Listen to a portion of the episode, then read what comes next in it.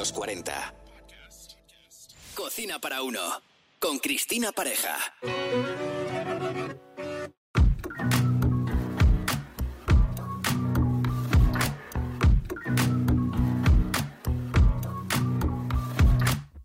Bienvenido a Cocina para Uno. Un placer acompañarte. Te habla Cristina Pareja. Con este podcast titulado 40 recetas contra el desperdicio alimentario, me sumo a la iniciativa ecológica El Eco de los 40, que promueve 40 iniciativas sostenibles y desde donde aportaré mi granito de arena a través de la cocina.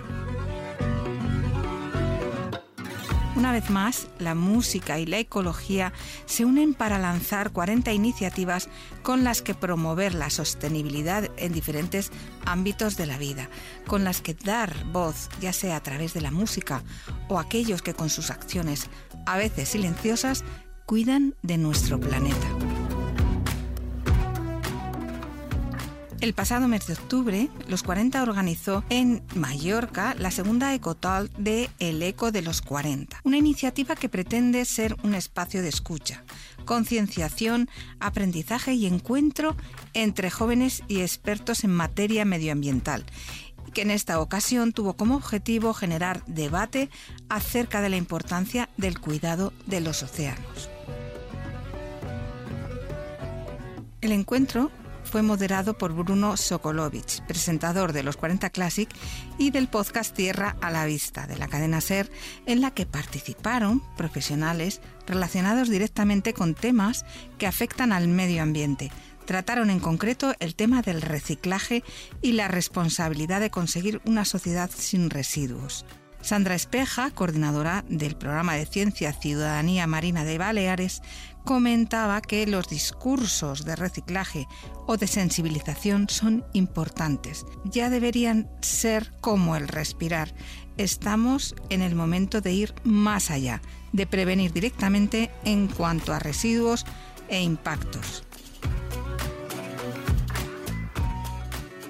Y Roser Badía añadía que la responsabilidad de conseguir una sociedad sin residuos es compartida. La solución no está solo en manos de la ciudadanía, está sobre todo en las empresas que ponen los productos en el mercado y que deciden cómo van a ser, de qué manera se han fabricado y qué impacto van a tener cuando estén en el mercado y cómo se va a resolver su fin del ciclo de vida. Durante el verano, el Eco de los 40 lanzó la gira de conciertos Los 40 Summer Life, una iniciativa llamada From Trash to Life para la concienciación de la importancia del reciclaje de plásticos en los conciertos. Y como continuidad a esta iniciativa, el 22 de octubre se llevó a cabo una recogida de residuos en distintas playas de las Islas Baleares, acción que tuvo una gran acogida. Y por ello me sumo a esta iniciativa, muy relacionada con nuestra alimentación, tratando el tema del aprovechamiento en la cocina. Momentos a los que inevitablemente llegamos más a menudo de lo que nos gustaría, por tener que decidir cómo reciclar ciertos alimentos, ya sean cocinados o porque se acerque la fecha de caducidad.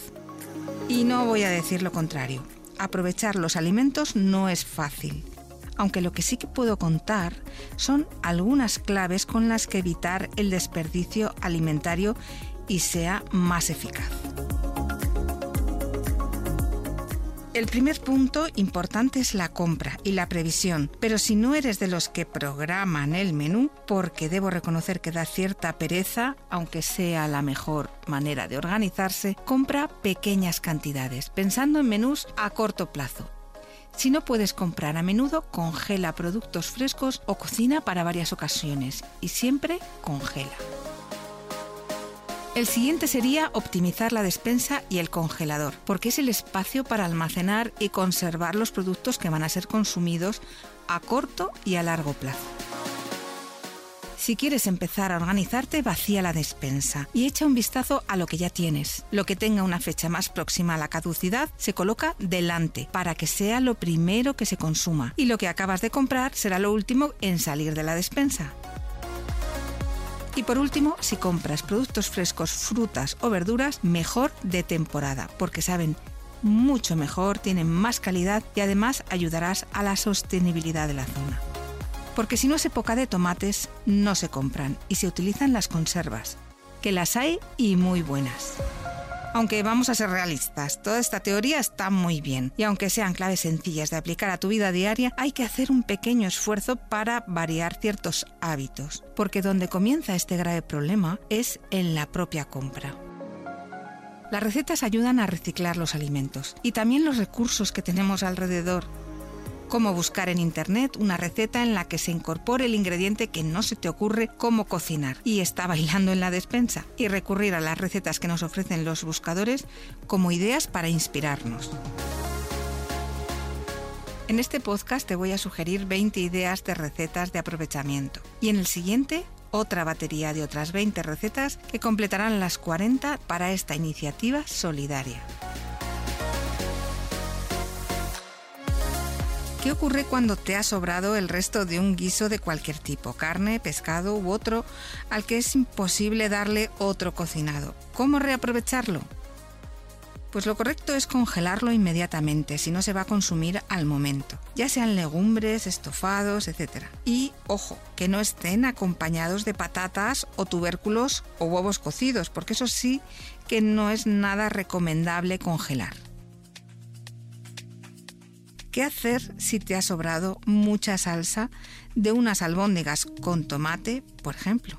Lo mismo que lo anterior. Deberías congelarlo en cuanto tome una temperatura adecuada. Es decir, lo mejor, guardarlo en el refrigerador y cuando esté muy frío, congelarlo. Indicaría en el tupper que es una salsa para unas albóndigas de tomate y así la próxima vez que las elabore ya tengo la salsa lista.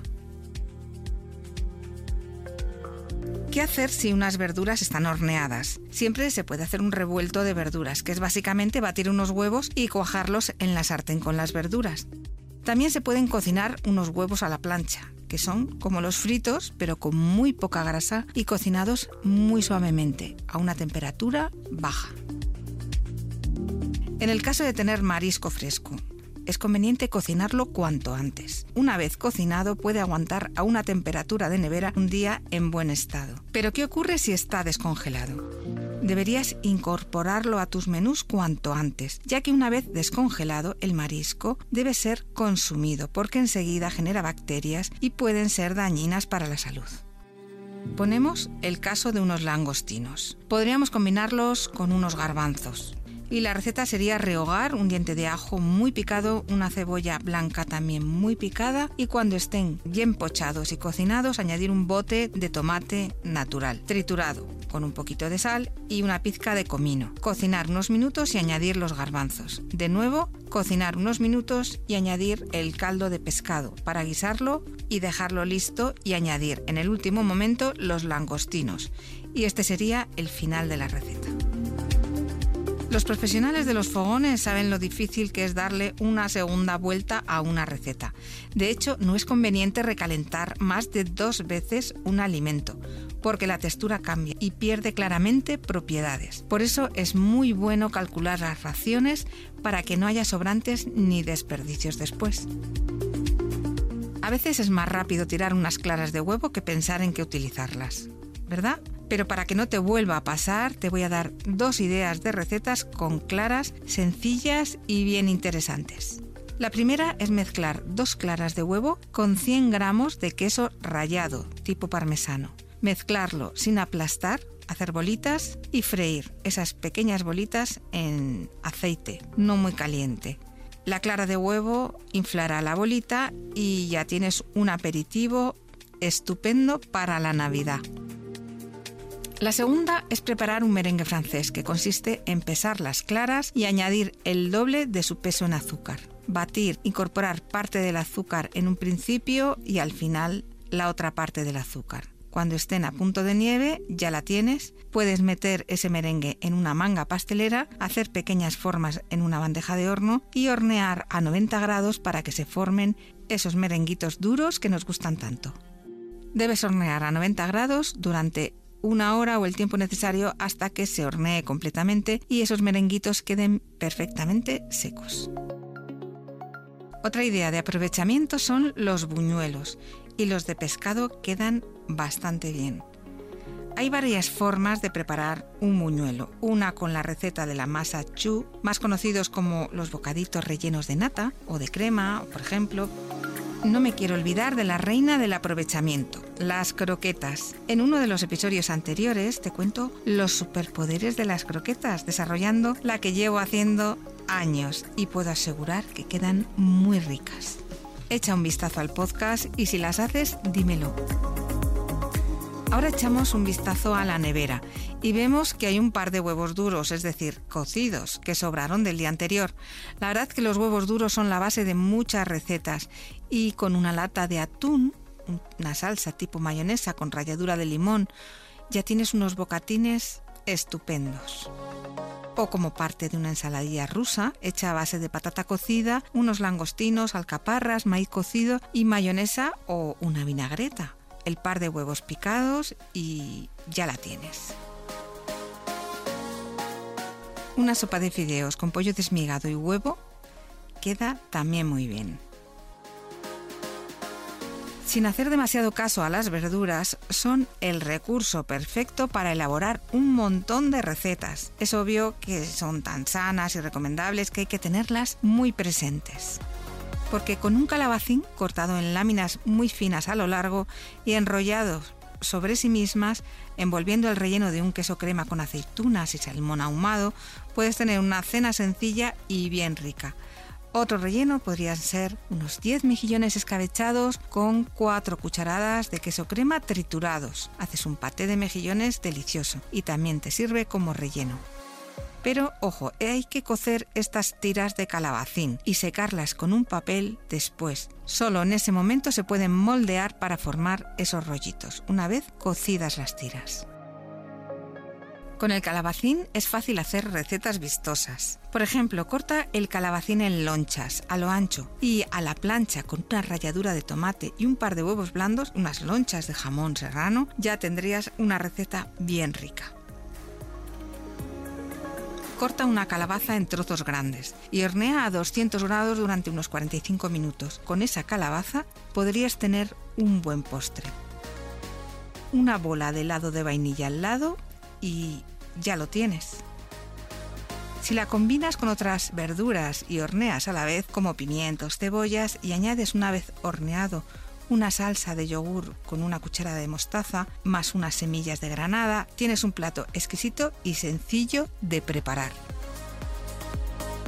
Otra verdura que da mucho juego son los boniatos. Corta lonchas finas de medio centímetro de grosor y prepara una mezcla de dos cucharadas de aceite, dos cucharadas de vinagre de vino blanco, un diente de ajo picado, perejil y unas gotas de limón. Coloca las lonchas de boniato en una bandeja de horno, pincela con esa mezcla y hornea a 180 grados durante unos 30 minutos. Tendrás una guarnición de 10. Cuando la descubras vas a repetir. Otra hortaliza con la que se pueden preparar muchas recetas es la berenjena. Te cuento la receta del famoso baba. Consiste en hornear tres berenjenas partidas a lo largo a 180 grados durante 45 minutos. Añadir la salsa tahini, una cucharada, un diente de ajo y el jugo de medio limón. Sazonar y triturar la berenjena con estos ingredientes y ya tenemos un dip estupendo para un aperitivo.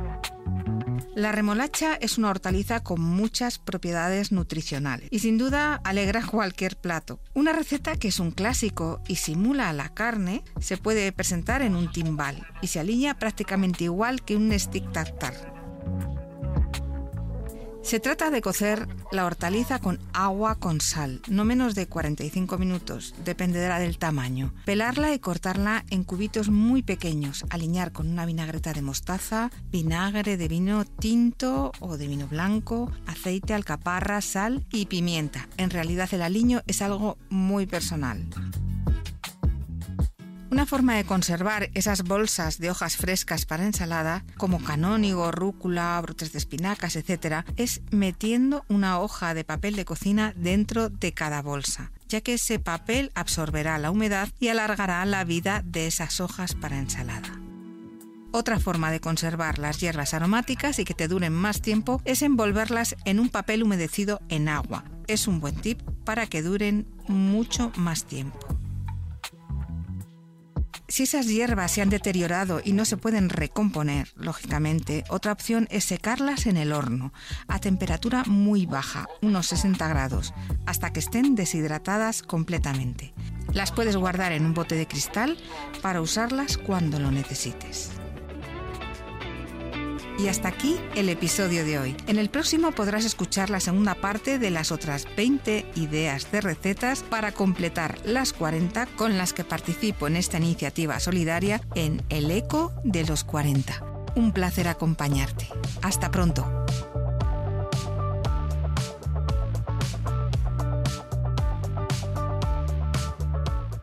Cocina para uno con Cristina Pareja. Suscríbete a nuestro podcast y descubre más programas y contenido exclusivo accediendo a los 40 podcast en los40.com y la app de los 40. Los 40.